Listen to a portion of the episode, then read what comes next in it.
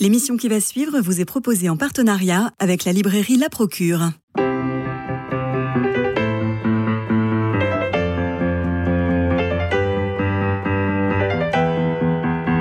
Culture Club, une émission produite par Radio Notre-Dame et diffusée également par RCF. Christophe Maury. Il y a 47 ans, pratiquement jour pour jour, André Malraux s'éteignait à l'hôpital Henri Mondor à Paris. Mais il n'a pas souffert. Il a fallu attendre, attendre pour mourir ou attendre de mourir. Il est dans le service du professeur Rapin, accompagné par le docteur Bertagna, fidèle parmi les fidèles, l'un des fondateurs de témoignages chrétiens. Sa fille, la fille d'André, Florence, euh, Sophie de Villemorin, la fille de Louise, tant aimée, et Alain, le neveu qu'il a recueilli lorsque celui-là fut orphelin. Entre ces cinq veilleurs, le secret est bien gardé, pourtant la nouvelle va fuiter. Malraux se meurt, Malraux est mort.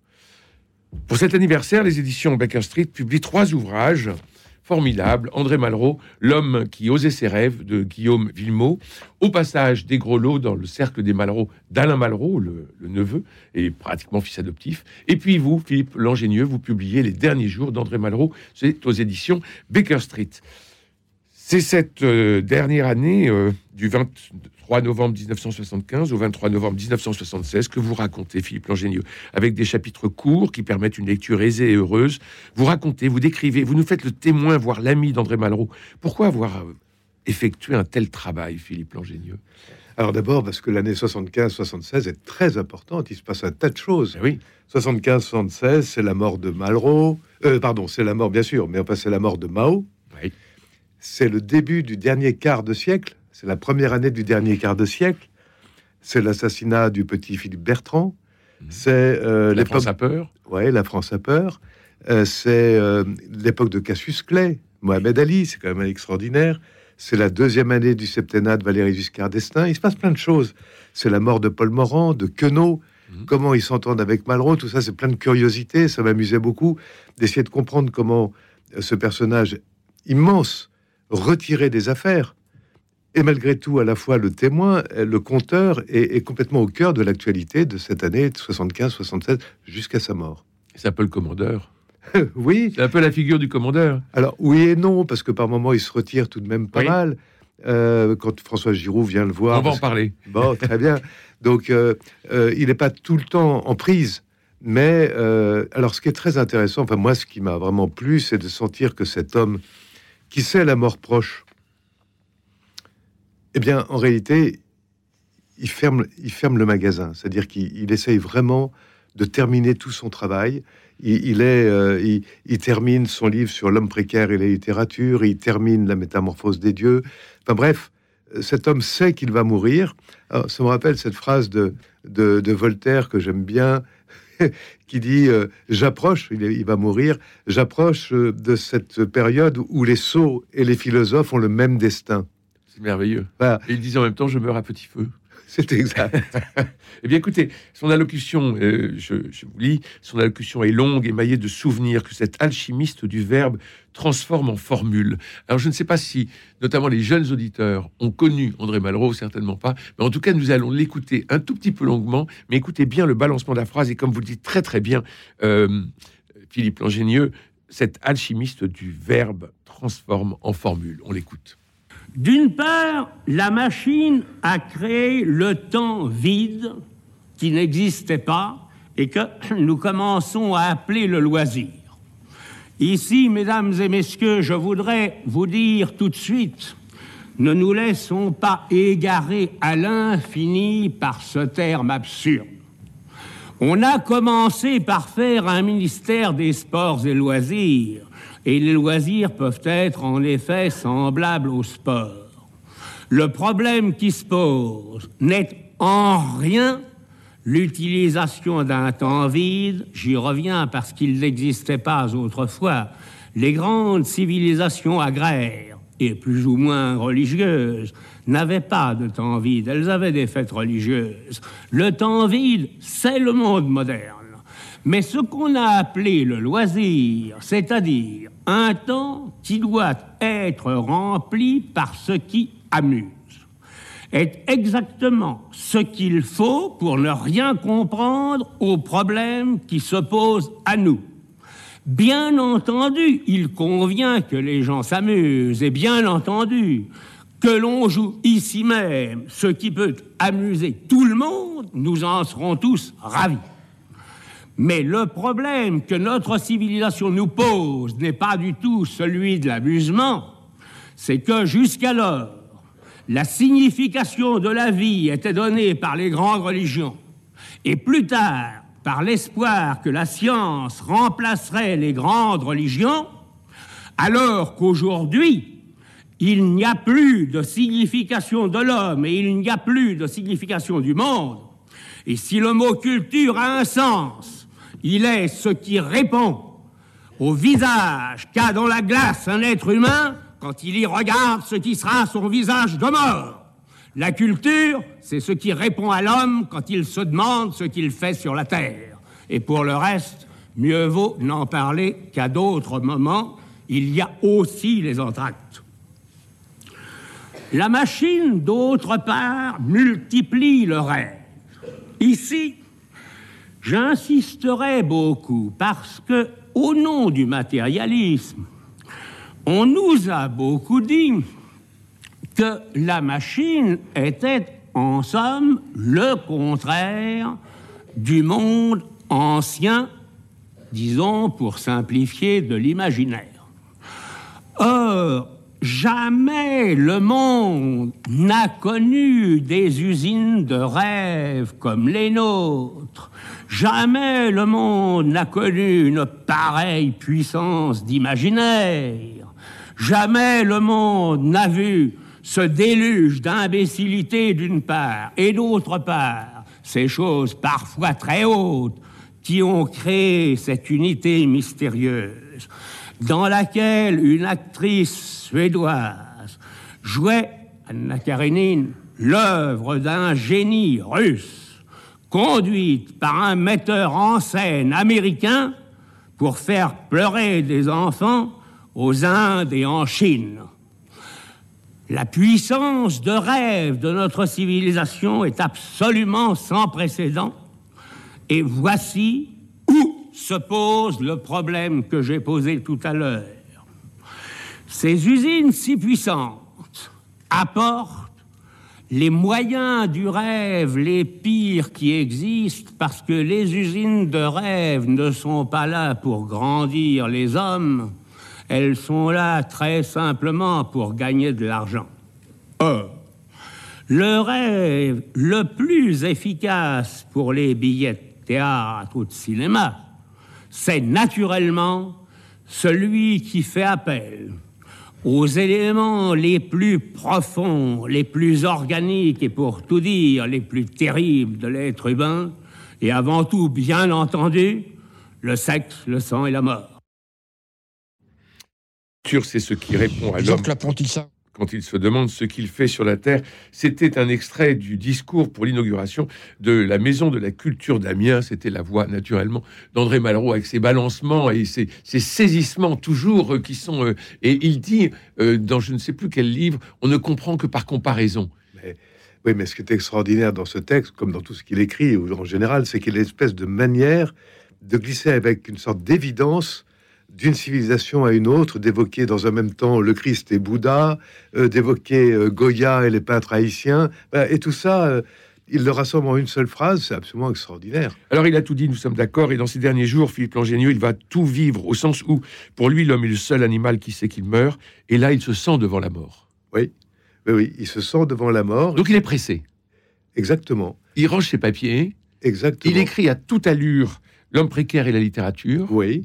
Et euh, pour, faire, enfin, pour répondre à une interrogation de, Claude Gallimard, qui est le nouveau patron de Gallimard, hein, euh, je voudrais préciser une chose que je n'ai pas dite tout à l'heure, c'est que ce livre-là, euh, les derniers jours, il sort pour le, 80, pour le, 50, pour le 90e anniversaire du prix Goncourt. 1933, la condition humaine. Prix Goncourt qu'il a reçu le jour même où était canonisée Bernadette Soubiron. Petite information. Mais non, mais amusante pour un agnostique. Alors il y a la question cruciale justement de la foi. Je dis cruciale parce que Malraux semble la fuir comme s'il s'agissait d'une tentation contre sa liberté. Il ne dit pas que Dieu n'existe pas. Il pense qu'aucun dialogue n'est possible avec lui. Ce n'est pas la même chose, écrivez-vous, et vous l'écrivez avec un style très, très, très, très Malraux. Hein. Euh, je, je, vous cite encore. Il ne dit pas que Dieu n'existe pas. Il pense qu'aucun dialogue n'est possible avec lui. Ce n'est pas la même chose. Qu'est-ce qui se passe? Eh Non, mais c'est vrai que jusqu'au bout, alors avec Bockel, le père Bockel, qui a été, qui a été le, le, prêtre qui a enterré ses garçons, qui a été son, son compagnon. Euh, Vincent et Gauthier. Voilà, Vincent et Gauthier.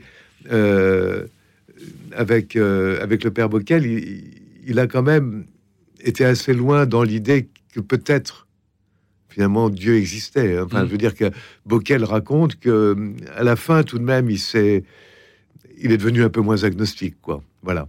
Mais mais euh, Malraux, euh, mais en même temps, je ne connais pas un, écrivain, à part peut-être Victor Hugo, qui ait trouvé des titres aussi exceptionnels pour ses livres. Dire mm. La métamorphose des dieux, euh, Le temps du mépris, Les conquérants, L'espoir, que des mots extraordinaires. Alors vous évoquiez François Giraud tout à l'heure. Lorsqu'elle devient ministre de la Culture, elle l'appelle pour lui demander des conseils. Lui, il souhaite pas retourner rue de Valois. On le comprend au ministère de la Culture. Il la reçoit à Verrières. Elle fut journaliste à l'Express Magazine, clairement anti-gaulliste. Et Malraux, je vous cite, n'aime pas trop le courage de papier et l'héroïsme de mots de ses littérateurs, préférant la mode aux traditions et la transgression au conformisme. C'est trop facile d'être dans le vent et c'est finalement le sort des feuilles mortes, écrivez-vous. On pense à Bernard-Henri Lévy? Vous voyez, un peu peut-être. Euh, cette phrase-là, d'ailleurs, je l'ai reprise. Elle est comme ça sous mon nom, mais en fait, c'est de Kundera. Euh, l'idée que être à la mode, c'est le sort d'une feuille morte. D'une feuille morte, oui. Euh, être dans le vent. Et alors là, Philippe Langénieux, vous donnez la feuille de route d'un ministre de la Culture, je vous cite, mais il lui dit surtout qu'un ministre doit avoir de l'inspiration, le goût de la provocation, la volonté de faire aboutir des rêves, la confiance du président de la République, le mépris des procédures, le souci des inaugurations, l'envie de surprendre, même si au fond de tout cela, il se fiche maintenant.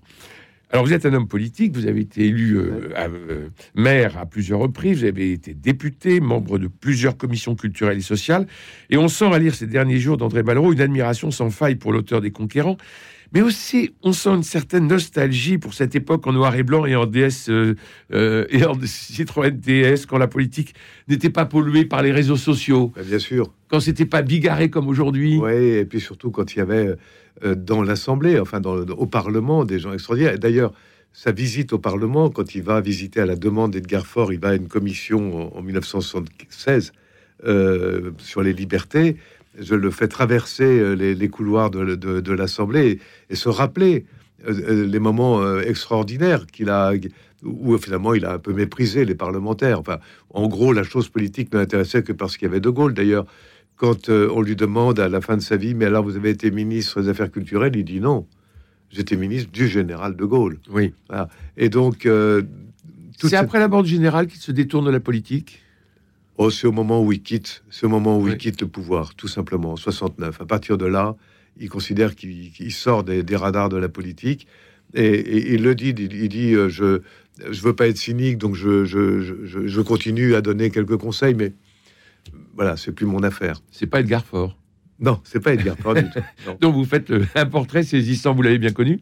Oui, j'ai bien connu Edgar Faure parce qu'on a présidé ensemble euh, le bicentenaire de la Révolution euh, française, lui à Paris et moi dans le Dauphiné. Et euh, bah, c'était un, homme exceptionnel de, de, ruse et d'intelligence, de, finesse. Mais il, avait un, très, un lien assez fort avec Malraux. D'ailleurs, c'est vraiment parce qu'Edgar Faure a insisté que Malraux s'est laissé aller à, retourner à l'Assemblée parce qu'au fond, il était déjà quand même fatigué. J'ai, pour écrire ce livre, eu la chance, grâce à François de Saint-Chéron, euh, euh, d'avoir le dans les mains l'agenda d'André Malraux de la dernière année. Génial. Et c'était euh, vraiment intéressant parce que d'abord, on y découvrait, je ne vais pas évoquer trop dans le livre, bien sûr, mais ses rendez-vous avec le dentiste, enfin, les, les rendez-vous annulés parce qu'il était fatigué. Donc, et, et, je voudrais préciser que toutes les dates qui sont dans ce livre il n'y a pas une date qui soit fausse. Elles ont toutes été vérifiées sur l'agenda personnel d'André Malraux. Alors, dans votre livre, chaque chapitre est en fait un lieu. Oui. Hein Donc, on est à Verrières. Voilà. Euh, on est. Euh, une date, euh, un lieu. Une date, un lieu, euh, euh, et puis on est euh, en direct sur TF1, on est rue de Solferino. Voilà, avec des témoignages que j'ai eu la chance de, de recueillir de, de- de- gens qui l'ont connu, comme Madame de Montesquieu, comme Alain Malraux, bien sûr, qui m'a beaucoup sûr. aidé dans, dans ce travail, les, les frères Saint-Chéron, qui sont extraordinaires. Alors les frères Saint-Chéron, ils sont très présents, ils sont tout le temps là? Ben oui, mais parce que Pourquoi? Ben parce qu'ils sont admiratifs. C'est- Moi, là, je, leur en veux beaucoup parce qu'ils ont fait ce que j'aurais voulu faire. Quand j'avais C'est-à-dire 20 ans, j'aurais aimé rencontrer de, euh, Malraux. Moi aussi. Bon, et en fait, eux, ils ont eu le courage d'y aller. Et ils vont la première fois à Verrières, ils frappent à la porte. Sophie de Villemorin leur ouvre, elle leur dit Non, vous êtes gentil, mais passez votre chemin. Bah, Mm. Et puis, ils reviennent une semaine plus tard, tous les deux. Ben non, mais non, c'est pas possible. Et à ce moment-là, ils ont une chance folle. C'est que Malraux dit à Sophie de Villemorin euh, Sophie, euh, j'ai tellement de photos à classer. euh, demandez à des jeunes de le faire. Et à ce moment-là, elle appelle les deux frères Saint-Chéron qui vont euh, à Verrières-le-Buisson tous les week-ends et qui peuvent. ils disent sont- on est dans une petite pièce, en face il y a le bureau de Malraux, mais entre les deux il y a un couloir. Et puis comme Malraux est un peu fatigué et assez âgé, il va souvent faire pipi. Donc on a la chance de le croiser, il passe dans le couloir, ils sont tout heureux. Mais ensuite ils ont réussi à créer un lien un peu avec Malraux, beaucoup avec Sophie, Mhm. Euh, grâce auquel ils sont devenus vraiment très très proches. Ils sont les défenseurs euh, résolus, intelligents et, et intellectuels euh, de Malraux depuis cette époque. C'est merveilleux. Euh, Malraux, aujourd'hui, euh, aurait été empêtré dans des polémiques. Je pense euh, au choix de Chagall pour le plafond du, de l'Opéra Garnier, la grande exposition Picasso, voire la loi sur le ravalement des, des façades des immeubles parisiens. Aujourd'hui, il ne pourrait rien faire. Ben non, mais c'est un peu ce qu'il dit à François Giroud, en fait, parce qu'ils s'en foutent, François Giroud. Bon, enfin, vous l'avez dit tout à l'heure. Non, c'est vous elle- qui l'avez écrit. Oui, et quand elle, quand elle vient le voir et qui lui dit en gros, bah, pour marquer votre temps, soyez pas fonctionnaire, quoi. Allez-y. Euh, bon, lui, il, a eu, bah, il avait du culot, bah, tout simplement. Et, euh, et il y avait cette espèce de fulgurance euh, qui lui a permis de faire des choses qu'on croyait vraiment impossibles. Et c'est vrai qu'il a au Japon, à New York, partout dans le monde, réalisé des choses qu'on pensait totalement impensables. C'est lui, qui c'est lui qui envoie Mona Lisa Oui, absolument. au Japon. Oui, oui, C'est quand, même- c'est quand même complètement délirant. Oui, oui, Aujourd'hui, on ne pourrait pas. on pourrait pas. On pourrait pas. Non, non, mais c'est la fin d'une époque. Oui, oui, c'est c'est le, le dernier quart de siècle du. du, du- c'est- plus le même qu'aujourd'hui. C'est la création du ministère de la Culture. Oui. Et alors, j'ai été très étonné à vous lire de n'y voir aucune allusion à la musique et à la danse, à Dutilleux notamment, qui a permis la décentralisation de la musique en France et la création des orchestres régionaux. C'est vrai, mais parce que Malraux était pas tellement euh, tourné vers la musique, me semble-t-il, Mm. hein, d'après ce que j'ai pu euh, comprendre. Mais non, c'est en s'ennuyant, en regardant le plafond de l'opéra Garnier, parce qu'il s'ennuyait à assister à un opéra. Il Absolument. s'est dit, il faudrait peut-être changer tout ça. Ouais. Non, je crois pas qu'il était très, très, très Mélomane. très mélomane. Et donc, euh, effectivement, ça n'a pas été l'essentiel de son. C'était pas sa préoccupation première. Mais en tout Mais- cas, c'était une réussite. Bien sûr. La politique de la musique sous Malraux, ça a été Bien une sûr. grande réussite. Mais enfin, pareil pour ce qui concerne l'inventaire des monuments historiques, pareil pour ce qui concerne évidemment les, les murs de Paris, pareil pour ce qui concerne la création des maisons de la culture. On a évoqué tout à l'heure Amiens. Euh, voilà, c'est- un personnage qui a effectivement créé et rendu indispensable, indispensable l'existence d'un ministère de la Culture. Car avant, il n'en existait pas. Oui, absolument. Voilà. Et aujourd'hui, on n'imagine pas un gouvernement sans un ministre de la Culture. Mais je reprends vos, vos termes. Il avait le mépris des procédures et le souci des inaugurations. Oui, Ça, c'est vraiment extraordinaire. Enfin, quel panache.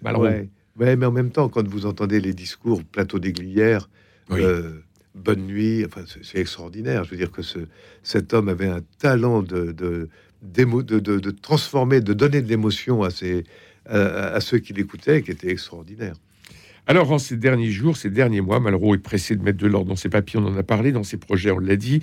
Il écrit L'homme précaire et la littérature, et vous nous faites entrer un lieu, un chapitre, au 5 rue Sébastien Bottin, aujourd'hui rue Gaston Gallimard, et les relations avec Claude Gallimard semblent assez complexes. Oui, alors C'est pas évident. Oui, d'abord parce que je crois que la famille Gallimard n'a jamais été très gaulliste. Donc, mais en même temps, c'était un gros, un énorme écrivain, euh, Malraux. Donc, on en avait besoin. Alors, il y avait malgré tout Claude Gallimard était très proche de ses auteurs et il, il a beaucoup conversé avec euh, avec Malraux. Il l'a encouragé. Donc, voilà. Euh, en même temps, ce que j'ai voulu raconter dans ce dans ce chapitre-là, c'est l'esprit, c'est le l'ambiance d'un comité de lecture après que le prix Goncourt ait été échappé à Gallimard. Et- Ouais, une colère de Gallimard qui est terrible. Oui, et, et pas tout à fait justifié, parce que Non, mais euh, voilà. Pierre Nora ose, oui, avec euh, toute son élégance que l'on connaît voilà. euh, et sa distance, il ose répliquer. Et, et j'ai voulu, parce que Malraux va mourir 15 jours plus tard, donc j'ai voulu quand même remettre Gallimard dans la vie de Malraux à ce moment-là.